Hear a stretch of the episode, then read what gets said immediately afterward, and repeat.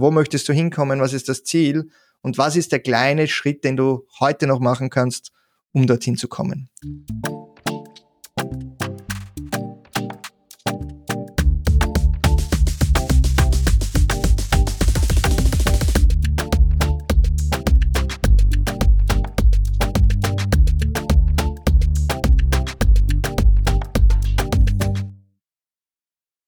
Hallo und willkommen im Beginner Podcast Nummer 3. Hier ist wieder dein Host Peter Buch.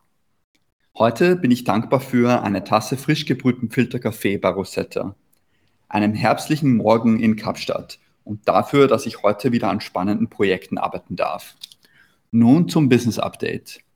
Mit Stardust Adventure Coffee haben wir seit Anfang des Jahres 2753 Euro Online-Umsatz erzielt.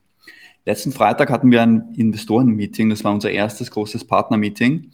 Und da bekamen wir als Feedback vor allem, dass wir uns fokussieren müssen und klar auf eine Sache konzentrieren sollten. Wir wollten online verkaufen, wir wollten in Retail-Stores gehen. Wir haben diesen, diesen großen Traum, mit Stardust einen Instant-Café zu entwickeln, den man irgendwann überall kaufen kann, der einfach besser schmeckt und der andere Marken quasi einfach im Premium-Segment ablösen wird. Das Feedback, das wir bekommen haben, ist wirklich auf einen Channel zu konzentrieren und das machen wir jetzt auch. Das wird online sein.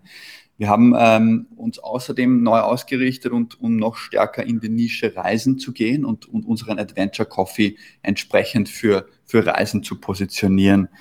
Wir haben daher auch eine neue Webseite entwickelt. Die findet ihr jetzt auf stardustcoffee.co.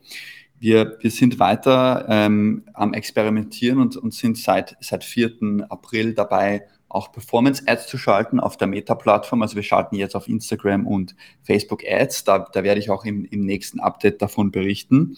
Ähm, und starten ab sofort auch das Fundraising, um unsere Pre-Seed-Runde in, in den nächsten Monaten ähm, einzusammeln. Viel Spaß mit unserem heutigen Gast. Das ist äh, Dr. Matthias Hombauer. Reconnect with your true, authentic self to lead a life with clarity, focus, flow and inner peace. So liest sich's auf Matthias Hombauers Webseite. Heute ist Matthias Hombauer Coach und arbeitet unter anderem mit UNICEF, Future One und United Nations. Doch Dr. Matthias Hombauer ist vor allem ein Meister darin, sich immer wieder neu zu erfinden. Nach seinem PhD in Molekularbiologie hat er sich entschlossen, doch lieber Konzertfotograf zu werden und Bands wie die Rolling Stones zu fotografieren. Daraus entstand einer der erfolgreichsten Online-Kurse für Konzertfotografie mit dem Namen How to Become a Rockstar Photographer. Seit er Vater ist, hat er sich nochmal komplett neu erfunden. Wie er das macht und was er heute tut, verrät uns Matthias Hombauer jetzt im Beginner-Interview.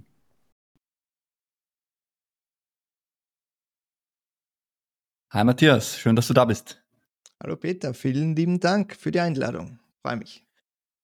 Du, ich bin ein Beginner in diesem Podcast-Space und du hast ja schon etwas Erfahrung damit. Du hast mit deinem How to Become a Rockstar Photographer Podcast über 150.000 Downloads generieren können. Erzähl uns mal ein bisschen darüber.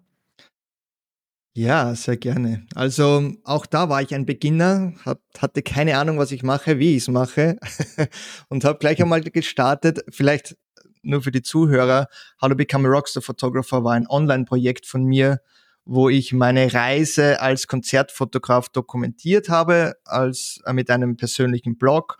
Äh, das ist dann angewachsen zu einem der, der weltweit führenden Konzertfotografie Online Communities. Ich habe einen Videokurs gehabt ähm, und habe eben diesen Podcast aufgenommen und ähm, ja, hat mich sechs Monate hat sechs Monate gedauert, bis ich mich drüber getraut habe, den zu starten. Und äh, ja, das erste Interview war dann gleich mit Cat Benzover, der Tourfotografin von Guns N' Roses. Und ich hatte weder Ahnung von technischen noch, äh, was ich fragen sollte. Und hat aber super funktioniert. warum hast du das, da, das sechs Monate gebraucht? Meine erste Frage. Und warum ja. dann gleich mit so einem, so einem Kaliber starten? Ja. Warum nicht mal den Nachbarn interviewen? ähm, das kann ich dir beantworten, weil ich der Meinung bin oder meine Projekte immer so ausrichte, wann dann ordentlich, sage ich immer. Ähm, und für mich war das eigentlich, es hat sich so ergeben. Ich, ich habe die Rolling Stones fotografiert äh, im Happel-Stadion in Wien und da war eben die Cat Benz aber auch. die Fotografin, habe mit ihr gesprochen und bin dann draufgekommen, ah, das ist die Guns Roses Fotografin, die möchte ich als Gast haben. Ähm, das dazu, wie ich, oder warum sechs Monate gedauert hat, weil ich einfach, weil ich Angst gehabt habe. Ich habe ich hab natürlich sehr viele Recherchen äh, betrieben, welches Programm und was ist das beste Mikrofon und was nicht noch und noch einen Kurs kauft und das noch gelesen. Und dann verfängt sich halt das sehr oft in Einzelheiten ähm, und startet gleich gar nicht. Und meine, mein Mantra oder, oder meine Lebensphilosophie, der ich jetzt folge, ist einfach äh, äh start before you're ready. Also mal losstarten, bevor man überhaupt bereit dafür ist weil da lernt man am meisten.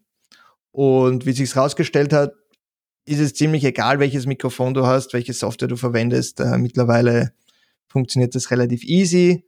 Und ja, habe dann für mich einfach den Punkt gefunden, wo ich gesagt habe, aus, ich mache es jetzt. Und habe mir dann vorgenommen, 100 Episoden zu äh, aufzunehmen, jede Woche eine Folge und das hat mich dann äh, ja relativ lange begleitet. Ich glaube, zweieinhalb Jahre waren es insgesamt mit einer kurzen Pause dazwischen. Warum die 100 Folgen? Was war das? Äh, war das einfach so eine Nummer, die du sag, gesagt hast, das will ich haben?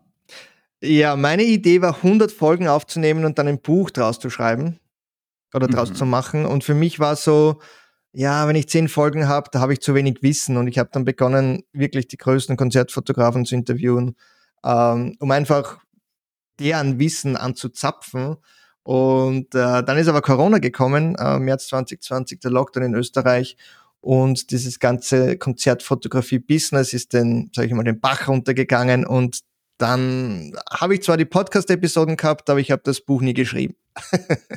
das ist, ist vielleicht noch so in, in meinem, in meinem, äh, in meiner Schublade als Projekt irgendwann einmal. Aber zurzeit äh, fokussiere ich auf etwas anderes.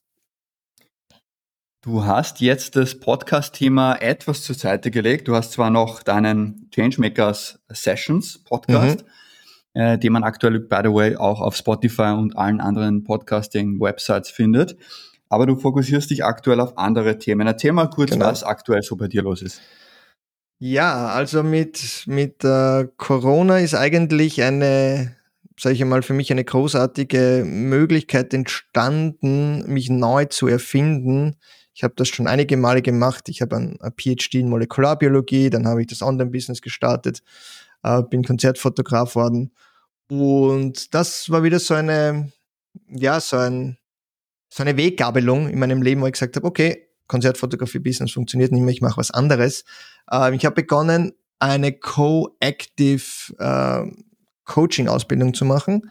Äh, da bin ich mittlerweile durch, inklusive Akkreditierung. Das hat die letzten eineinhalb Jahre gedauert. Und im Endeffekt, was es ist oder was ich jetzt da mache, ist, ich helfe ähm, hauptsächlich Leadern oder ich nenne sie Changemaker. Das können jetzt der Founders, Startup-Founders, CEOs sein, ähm, die einfach ihre Visionen haben und diese umsetzen wollen. Und ja, da gibt's immer ganz, ganz spannende Themen wie ähm, ja, die Angst, jetzt da, da wirklich das Projekt umzusetzen, die Vision, wenn sie größer wird. Ein Thema ist, äh, diese Balance zu finden zwischen Arbeit und, äh, sagen wir mal, Self-Care. Äh, Perfektionismus spielt eine große Rolle. Und ja, da, da bin ich da, um den Leuten sozusagen die, das Bewusstsein ähm, oder mit ihnen das Bewusstsein zu, zu erarbeiten, wo sie wirklich hinwollen, was sie wirklich machen wollen und ob diese oder oft limitierten Gedankengänge oder, oder Thoughts einfach noch äh, nützlich für sie sind. Du meintest vorhin, dass du selber sechs Monate quasi Angst hattest oder Respekt hattest vor der ersten Podcast-Episode. Genau. Wie nimmst du heute deinen, deinen Partnern oder deinen, deinen Kunden die, die Angst davor, einfach mal zu starten und, und loszulaufen? Mm. Wie, die diese Freiheit quasi mal Beginner ja. sein zu dürfen und, und einfach zu machen? Ja, gute Frage. Also so wie ich es für mich äh, oder was für mich funktioniert, ist einfach, das äh, in, in kleine Schritte herab zu, zu brechen. Ähm, man kennt ja auch diese Metapher oder das Bild. Man hat diesen, man startet irgendwo, man steht an der Startlinie, man sieht diesen riesen Berg oben, wo das Ziel ist oder wo man glaubt, das Ziel. Ähm, zu haben. Und äh, das Erste, was ist, dass man Angst bekommt, dass man nicht weiß, wie man dorthin kommt. Und es fühlt sich alles sehr, sehr schwer an. Ähm, so wie ich es für mich entdeckt habe, ist einfach einen kleinen Schritt zu machen. Es geht nicht darum, ich muss das Ziel erreichen, sondern es geht mir eher um diese Reise. Und um zurückzukommen zu dem Podcast, diese Reise, diese 100 Episoden haben mir so viel mehr Learnings gebracht, als jetzt dazu sagen, ah, ich habe die 100. Episode beendet, weil das ist zwar ein Milestone, aber das ist halt nur ein, ja, ein kleiner Ausschnitt von dieser ganzen Reise. Und, und so wie ich das meistens kommuniziere, ist wirklich so einen, so einen kleinen Schritt zu machen. Wo möchtest du hinkommen? Was ist das Ziel? Und was ist der kleine Schritt, den du heute noch machen kannst, um dorthin zu kommen? Und das nimmt sehr vielen die Angst auch. Was ich so super finde bei dieser Herangehensweise, also ich war ja immer dagegen, das Gegenteil. Ja. Ich habe immer gesagt, ich will 100 Millionen User für Swelly haben hm. und wir kriegen das irgendwie hin. Wir, wir arbeiten hart und wir werden schon 100 Millionen User kriegen. Du sagst allerdings, du hattest, du hattest dann ja 150.000 Downloads, was irrsinnig hm. cool ist und irrsinnig viel ist bei deinem Podcast. Ähm, und du hast 100 Folgen aufgenommen. Und diese 100 Folgen finde ich super als Ziel, weil es ist klar, dass du das schaffst. Wenn du jede Woche einen Gast findest, ähm, jede Woche aufnimmst, hast du ihn nach 100 Wochen 100 Folgen aufgenommen, klar. Und das, ob sich das dann niemand anhört oder, oder sich das Millionen Leute anhören, ist dann quasi zweitrangig und du wirst auf jeden Fall sehr viel daraus lernen. Ähm, Finde ich absolut super, den Zugang. Und, und für mich, vielleicht kurz noch, für mich war auch dieser Ansatz, so wie du es jetzt magst, ich wollte lernen von den Besten. Ich wollte lernen, ist Konzertfotografie als professioneller Job, so wie ich es ausgeübt habe, wirklich etwas für mich? Wie ist es, wenn man auf Tour ist mit, mit Riesenbands? Ist das etwas, was ich auch machen möchte?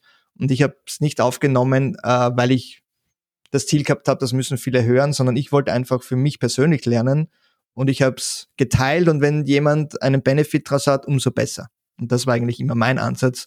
Der war meistens oder ist immer eigentlich intrinsisch jetzt da ähm, bedingt und jetzt dann nicht nach außen gerichtet, ich muss so viel äh, Followers haben, so viel, was auch immer. Und das macht es einfacher, weil dann, dann bist du unabhängiger von, von außen. Du hast eigentlich, ohne es direkt anzusprechen, meine nächste Frage schon irgendwo beantwortet. Also ich wollte dich zum Thema Personal Branding fragen. Hm. Für mich bist du, du hast das nie über dich selbst gesagt, aber für mich bist du ein, ein Experte in Personal Branding. Du hast es mehrmals geschafft, dich quasi neu, neu zu erfinden, dich zu positionieren äh, in verschiedenen Bereichen. Und ich glaube, du bist einfach authentisch. Aber äh, ne, mhm. neben authentisch sein, ja, wie ist man authentisch? Und äh, du hast auch harte Arbeit irgendwo schon, ohne es auch direkt zu sagen, angesprochen in, in, mit deinen sechs Monaten Vorbereitungen für, mhm. für die, die Podcast-Episode. Ähm, was macht deine Personal Brand aus und wie, wie denkst du darüber nach? Ähm, ja, ich glaube, dass das Keyword ist eh schon gefallen, was du gesagt hast, authentisch sein. Ähm, wenn du schaust, es gibt so viele äh, Menschen da draußen, die halt irgendetwas faken ist vielleicht der falsche Ausdruck, aber die sich halt nicht wirklich authentisch präsentieren, wo es nur darum geht, okay, ich möchte schnelle Geld machen. Äh, Stichwort Online-Business ist halt, glaube ich, ein, äh, ein Sumpf von Menschen, die da halt irgendwie das, das schnelle Geld machen mit irgendwelchen Kursen, die halt vielleicht funktionieren oder auch nicht.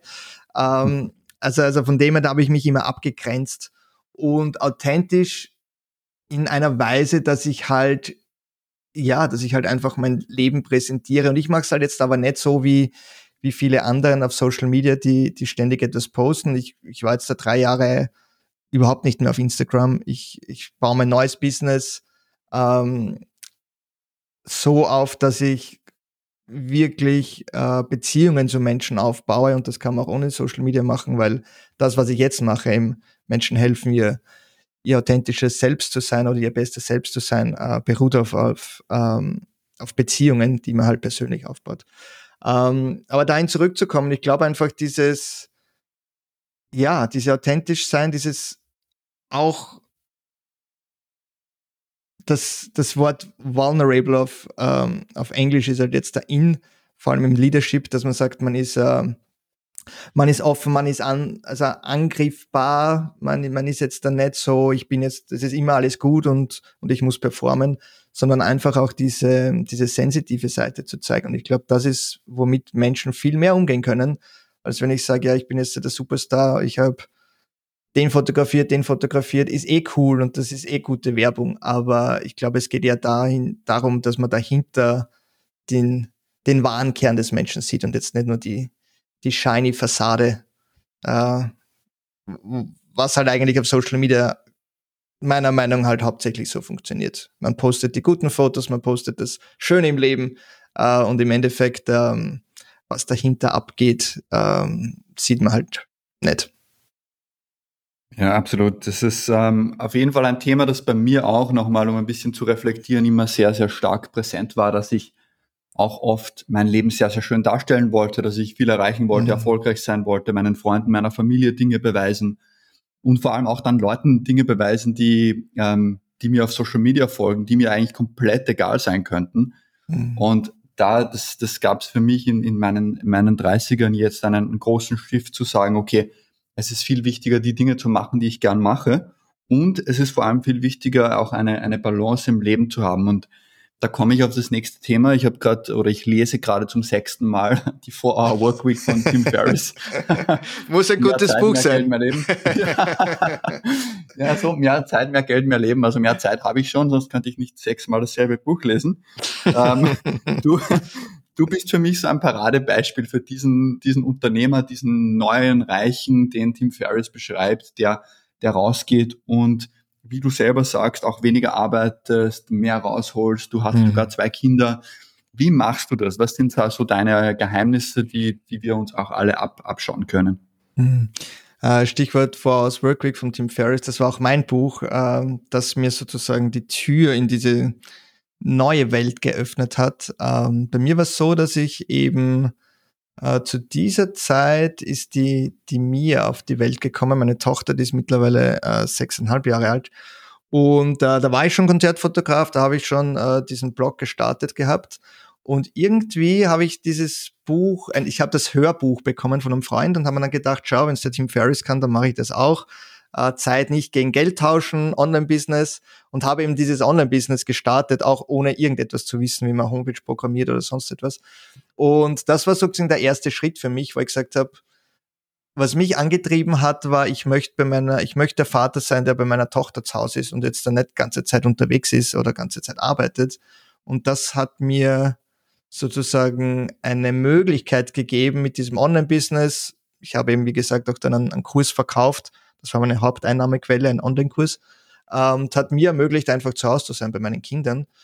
Und ähm, mittlerweile, wie ich arbeite oder warum ich so arbeite, ist wirklich, weil ich draufgekommen bin, dass einer meiner, meiner Kernwerte, meiner Values ist einfach Familie. Also da geht nichts drüber, meine Kinder, meine Frau.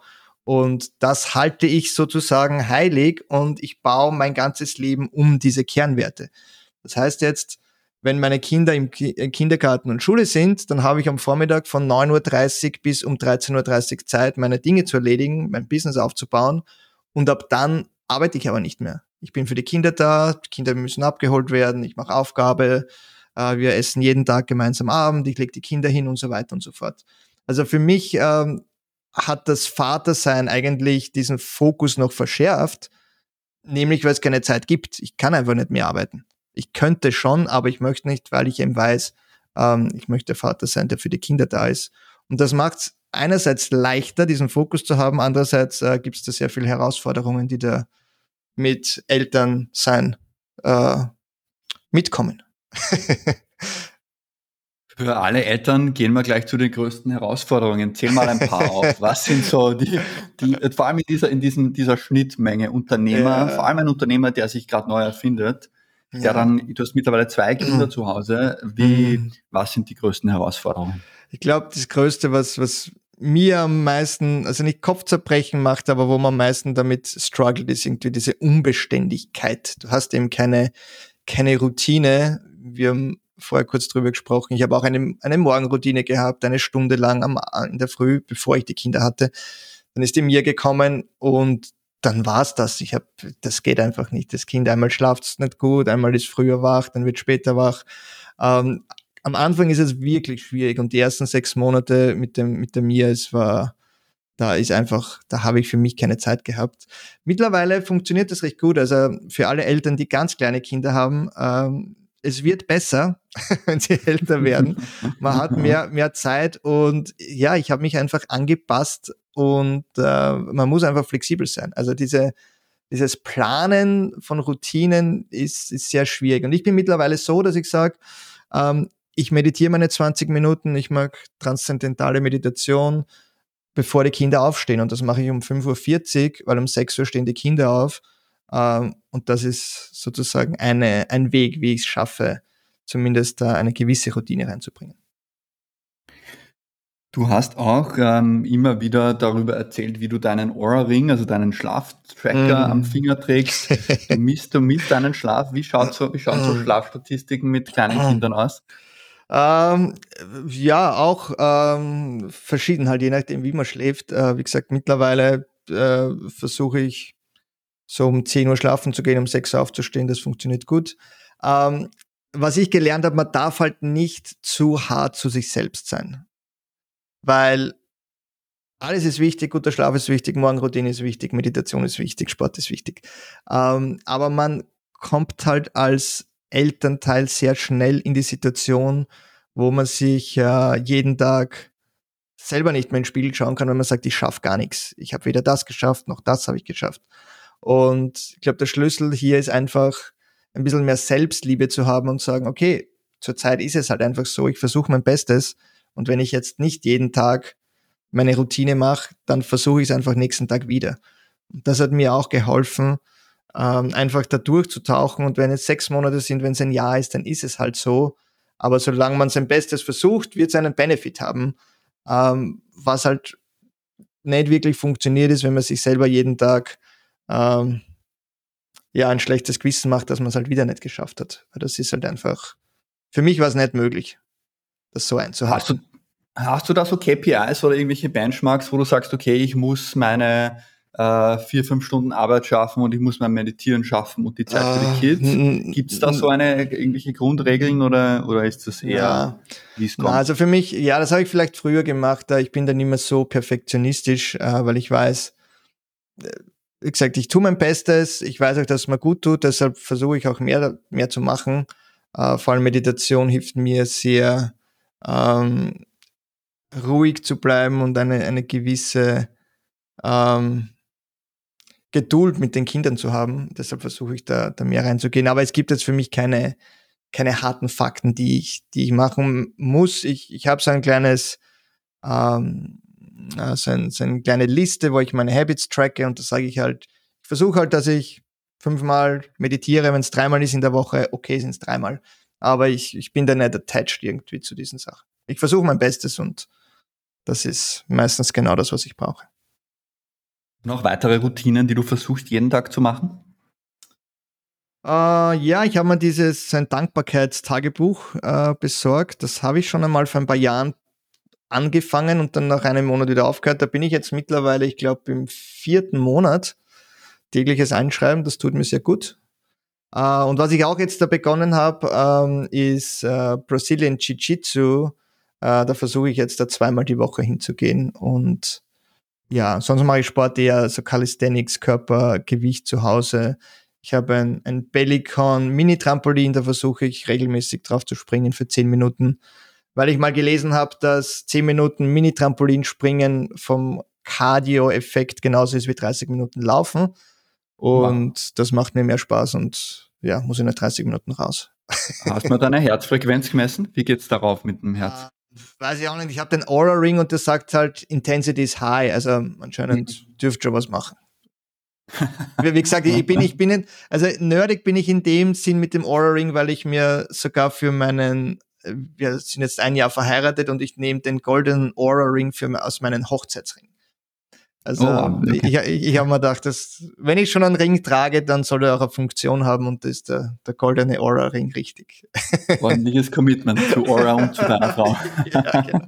ja, meine Frau was, hat gesagt, okay, das passt und dann haben wir gedacht, gut, dann ja, machen super. wir das so und brauchen jetzt zwei Ringe.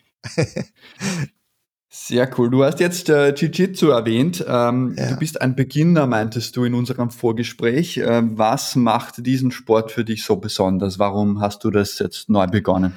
Ja, also ich komme halt dankenswerterweise bin ich nie in irgendwelche Kämpfe verwickelt gewesen. Ich bin jetzt mittlerweile 43 und das ist bei mir an, an mir vorbeigegangen. Und seit ich irgendwie Vater bin, habe ich so das Gefühl, ich möchte irgendwie mehr über so Selbstverteidigung wissen. Ich möchte mich und meine Familie verteidigen können auf der Straße und hoffentlich kommt es nie zu solchen äh, Begegnungen, aber ich möchte zumindest ein, ein Grundverständnis haben und habe mich da ziemlich lang damit beschäftigt. Ich habe jetzt drei Monate Aikido gemacht, ich habe einen Graf Mager Workshop gemacht und jetzt bin ich bei Jiu-Jitsu angelangt und zwar deshalb, weil das die größte Challenge für mich ist. Ähm, für jeden, der es nicht kennt, Brazilian Jiu-Jitsu ist ein, ein Bodenkampf. Also normalerweise werden ja Kämpfe im Stehen ausgetragen und wenn wer zu Boden geht, ist aus. Äh, dort beginnt der Kampf aber erst, weil normalerweise, wenn es zu Kämpfer auf der Straße kommt, habe ich mal eine Statistik gelesen, sind 90 Prozent enden auf der, enden am Boden, im Gerangel. Oh. Und für mich war das das erste Mal, wie ich da reingegangen bin in das Gym. Da siehst du dann, ähm, ja, 15 Paare verschwitzter Männer, die zu zweit auf dem Boden rangeln und sich würgen. Und du denkst da, fuck, wo bin ich da reingeraten? Was mache ich da überhaupt? Und das war, das war Wahnsinn. Also das erste Mal, wie ich es gemacht habe, da auf dem Boden mit jemand zu rangeln, da, äh, ich habe glaubt, ich muss sterben, aber das war eher dieser Fight-Flight-Mechanismus, der ausgelöst wurde, weil du das halt nicht gewohnt bist, auf dem Boden zu sein. Jemand versucht dich zu würgen, du, du kämpfst um dein Leben. Und das Interessante war aber, dass ich mich nächst, also danach, paar Minuten danach, so lebendig gefühlt habe wie noch nie. Du bekommst irgendwie so einen Cocktail-Ausschüttung in den, in den Körper rein. Ähm, und mittlerweile mache ich es jetzt da drei, vier Mal schon und gestern im Training war wirklich so, wow, das hat wirklich mit Technik zu tun, das hat nichts mit Brutalität oder Aggressivität zu tun, sondern es wird auch äh, Human Chess, also menschliches Schach genannt. Und es geht ganz viel darum, wie kannst du mit Situationen und mit Problemen umgehen. Und das kannst du auch auf dein Leben ähm, übertragen. Wie gehst du mit Hindernissen um? Wie gehst du mit Challenges um? Wie gehst du damit um, wenn du ein Business baust und plötzlich gibt es irgendwelche Hindernisse? Was machst du? Gibst du auf oder gehst du weiter und, und bist du, bist du persistent und widerstandsfähig? Und äh, ja, das, das mache ich jetzt da, um mich zu challengen, aber halt mit diesem Hintergedanken, meine Familie zu schützen.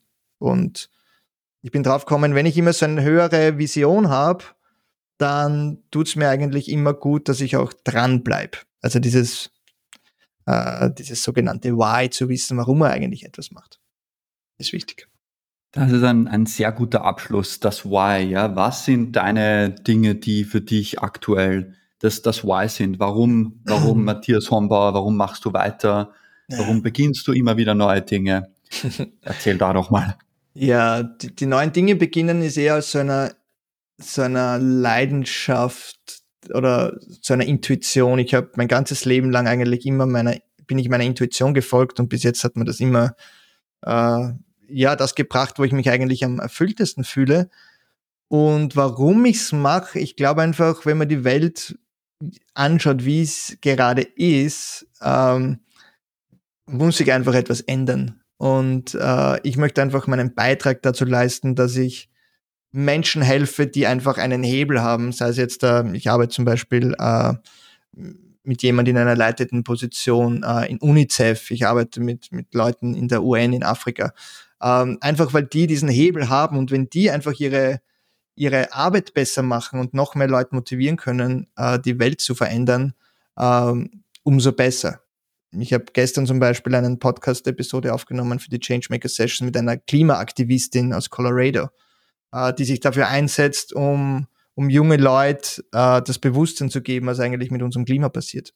Und ich sehe mich so ein bisschen als, als Multiplikator oder als Schnittstelle, um einfach diese Leute äh, auf einer gesunden Weise dorthin zu bringen, wo sie hinwollen. Weil Burnouts gibt es eh schon genug, die Leute beuten sich selber aus, äh, weil sie Erfolg haben wollen, gibt es auch schon.